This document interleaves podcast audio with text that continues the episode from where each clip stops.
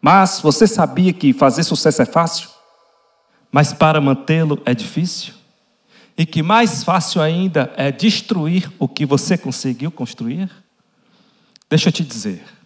Existem pessoas que passaram uma boa parte das suas vidas procurando fazer sucesso. E quando conseguem, destrói tudo no piscar de olhos. E quando vai se dar conta, já passou e não tem mais volta.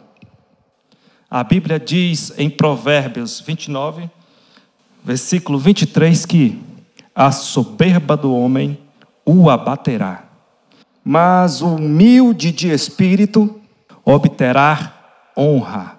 Quando eu vejo esse versículo, eu começo a observar que ser humilde não se trata ser pobre financeiramente, lógico. Trata-se de ser humilde na essência e saber que o seu semelhante é igual a você. E o que te difere de outra pessoa é somente informações e estudos. Eu conheci um rapaz que passou uma boa parte da sua vida trabalhando muito. E quando obteve o sucesso tão desejado, a primeira coisa que ele fez foi procurar as pessoas que não acreditaram nele para jogar na cara o que ele tinha conseguido. Cadê a humildade? Jesus disse a Pedro, ainda quando ele era pescador, te faça agora pescador de almas. E Pedro, um certo dia, olhou para a necessidade e voltou a pescar. Passou a noite inteira jogando rede para lá e para cá e não pegou nada. E quando já era quase de manhã, ele vinha se aproximando da praia e avistou Jesus. Eu acredito que naquele momento Pedro já estava esperando Jesus jogar na cara dele que ele não era mais pescador de peixes, mas sim um pescador de almas. Mas Jesus, na maior humildade, perguntou a Pedro: Pescasse alguma coisa, Pedro? E Pedro, com a maior vergonha, respondeu ao mestre: Não, senhor. Passei a noite inteira no mar jogando rede e não pescamos nada. Jesus mandou que Pedro voltasse e jogasse a rede do lado direito, novamente. E Pedro jogou a rede e pegou peixes. Você viu que Jesus não precisou jogar nada na cara de Pedro? E o mais engraçado dessa história é que quando Pedro volta novamente com peixes, com Jesus na praia, já tinha peixes.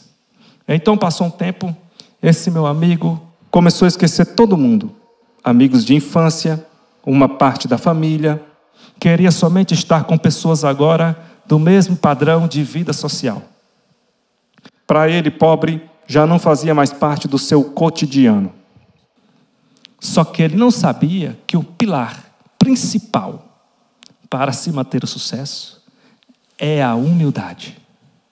Volto agora em Provérbios 29, versículo 23, que diz o seguinte: A soberba do homem o abaterá, mas o humilde de espírito obterá honra. Isso é o poder da palavra. O humilde de espírito obterá honra. Agora, esse meu amigo perde o sucesso. Já não consegue mais fazer o que fazia antes.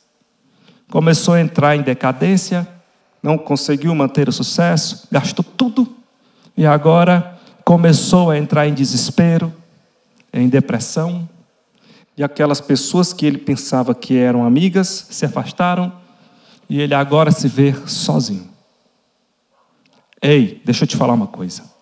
O sucesso sem humildade não é nada. E sem Cristo, pior ainda. Do que adianta o homem ganhar o mundo todo e perder a sua alma?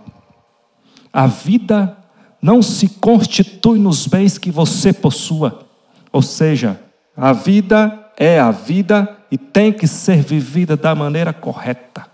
O sucesso, ele só tem valor se você tiver humildade, se você souber compartilhar com seus amigos, com sua família, aquilo que você conquistou.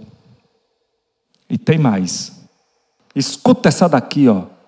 O mar só é grande e imenso porque ele tem a humildade de viver abaixo dos rios.